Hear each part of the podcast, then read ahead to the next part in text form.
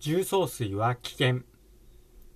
重曹の効果はすごいけど絶対にやってはいけないことがあります。注意点。重曹水を飲むにあたって注意事項と危険な行為を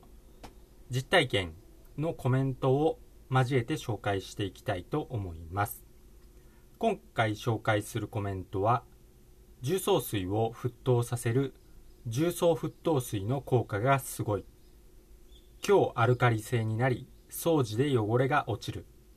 引用は危険ではないが注意が必要という動画についたコメントになります。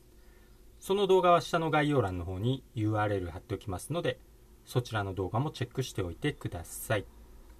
553ですね。海部さんが過去に上げられていた動画で重曹水を沸騰させて飲むといい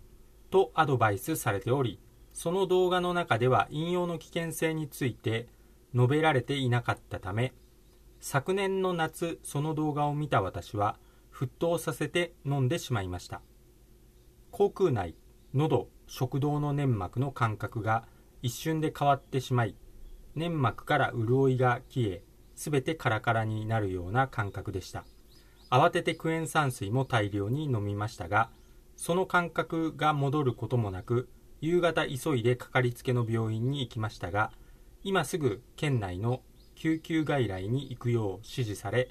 1件目では大掛かりになるのでうちでは対応できないと言われ2件目を回った時には時間が経ってしまっているのですでに液体が胃を通過しているはずなのでもう病院でできることはありません。水を大量に飲んで様子を見て問題があればまた来てください。と言われました。結局数週間後に粘膜の潤いを取り戻しましたがあの時は大変な思いをしました。海部さんの動画でコメントして報告しようかと思いましたがなんかアンチだと思われて終わるかもしれないと思って面倒に感じたのでその時はやめておきました。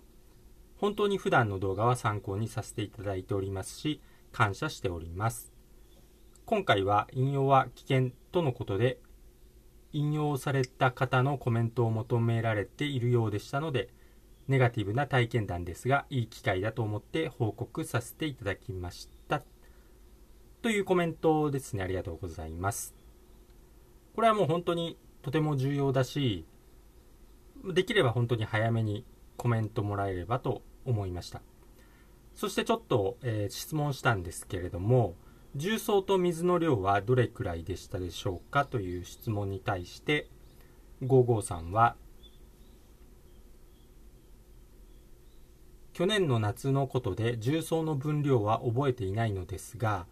鍋で 500ml 作りましてそのうち 100ml を試しに飲んですぐにあれという感じになってやめました。その時の分量から pH を推定してみると10から12くらいだったと思います。重曹の分量は思い出せないのですが pH と水が 500ml だったことだけ覚えております。pH を測るものを持っていなかったのでネットでその時調べた推定です。本当に掃除には良さそうですね。今となっては笑える経験です。という貴重な体験というかとても大変だったのでまあ、私としても動画を上げたあの責任もあるんでちょっと本当申し訳ないと思います。そしてその動画は何だろうなと思って昔の動画を探してみたんですけれどもおそらくこの動画かなっていうのはあったんですよ。それが糖尿病で足のしびれなどを防ぐエソ治療にも使われ血糖値コントロールできるアルカリイオン水を自分で作る方法という動画ですね。これも下の概要欄の方に URL 貼っておきますので、興味のある人はそちらの動画も聞いてもらえればと思うんですけれども、この動画で私は1リットルで小さじ1杯の重曹でアルカリイオン水を作ると沸騰させてアルカリ性を強くしてアルカリイオン水を自分で作るというふうに話をしていますそして、まあ、実際に私自身もこの1リットルに、まあ、小さじ1杯くらいだと、まあ、それを沸騰させて飲んだことはあるんですけれども私自身が試した感じだと1リットルで小さじ1杯は大丈夫だったんですよ。まあ、ちなみに小さじ1杯といっても山盛り1杯ではないですけどとりあえず1リットルで小さじ1杯を沸騰させたものを飲む程度には大丈夫でした。まあ、この時に私自身が、まあ、最初に被害に遭えばよかったんですけれども、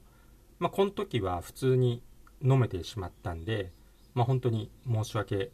ないと思います。この時に私が舌がピリピリとかしとれしていれば、まあ、ちょっと注意もできたと思います。ということで今回 500ml で小さじ1杯でかなり危険になる感じになるのかとか、まあ、もうちょっと重曹を入れたのかというところがポイントになりますね。それかもっと煮詰めたとか。まあ、ここら辺の分量に関しては、まあ、ちょっとまだよく分かっていませんので、まあ、もし視聴者さんの中で試したよという方がいればコメントで教えてもらえると助かります。まあ、ただ本当に舌がちょっとでも一口とか飲んでピリッとしたらこう、まあ、即まあ、やめるとかクエン酸を加えるとかクエン酸入れて中和するとかっていうのが必要になるかなと思います、まあ、今回は 100ml 飲んでしまったんで 100ml といったら結構な量なので、まあ、それも、まあ、ちょっとごくごくいってしまったのがそれもちょっとあだになったかなと思いますのであれと思ったらやっぱりすぐやめるようにした方がいいかなと思います。まあ、それはあの重曹だけじゃなくて他のこう体にいいと言われているものでもそれぞれ個人の体質とか体調とかいろいろありますんでそれが合わない場合も絶対あると思いますんで、まあ、例えばむくな豆もあの食べたら下痢になったっていうコメントとかもありましたので各それぞれがいろいろあると思うんで本当にあれと思ったらやめるという決断も必要になるかなと思います。まあ、今回重曹に関しては、まあ、沸騰させる場合は本当に今日アルカリ性になりますんで重曹の量に関してはかなり重要になるよっていうことですね。まあ、ちなみに私自身はほぼ重曹水をオンリー重曹水だけで飲むということはないんですけれどもまあ、その代わりにメンバーシップ動画で公開しているとある方法があるんですけれども、まあ、別にそんなこうもったいぶるような方法でもないんですけれどもその方法はもう重曹を普通に沸騰させたものをそしてそれをもう毎日食べてるんですけれどももう毎日食べてても別に口がピリついたりとか喉がやられたり粘膜がやられたりっていう経験は本当に一度もありません。もうずっと毎日食べているんですけれども、そういう経験は一度もありません。ちゃんと沸騰させて、おそらくアルカリにはなってると思います。そして、まあ、メンバその動画のメンバーシップの動画のコメント欄にも、試してみますっていうコメントは何件かついて,、ま、ついてるんですけれども、その後、その試した方から特に舌がアルカリでやられたっていうコメントは来ていませんので、まあ、そういうことを踏まえてもやっぱり重曹の分量っていうのは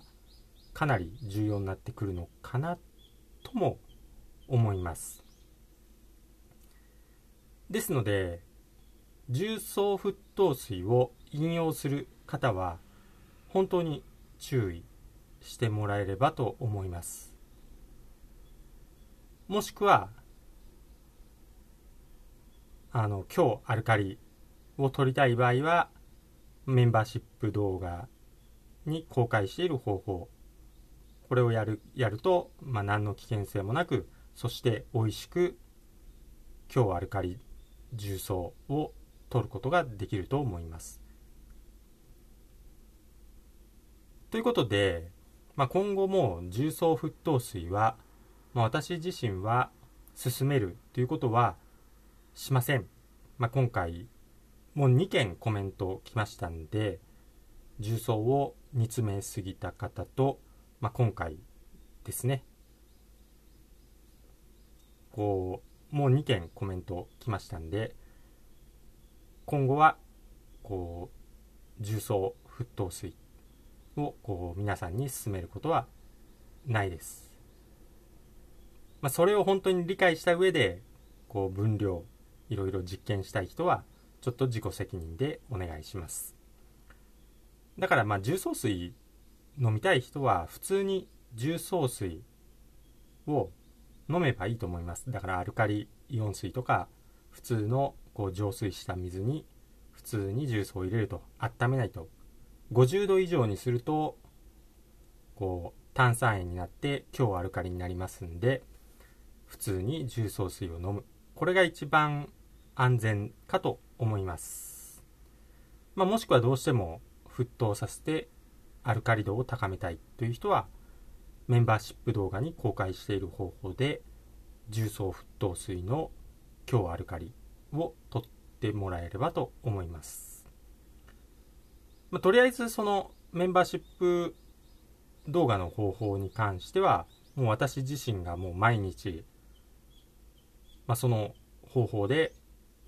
重曹を沸騰させたものを食べてますんで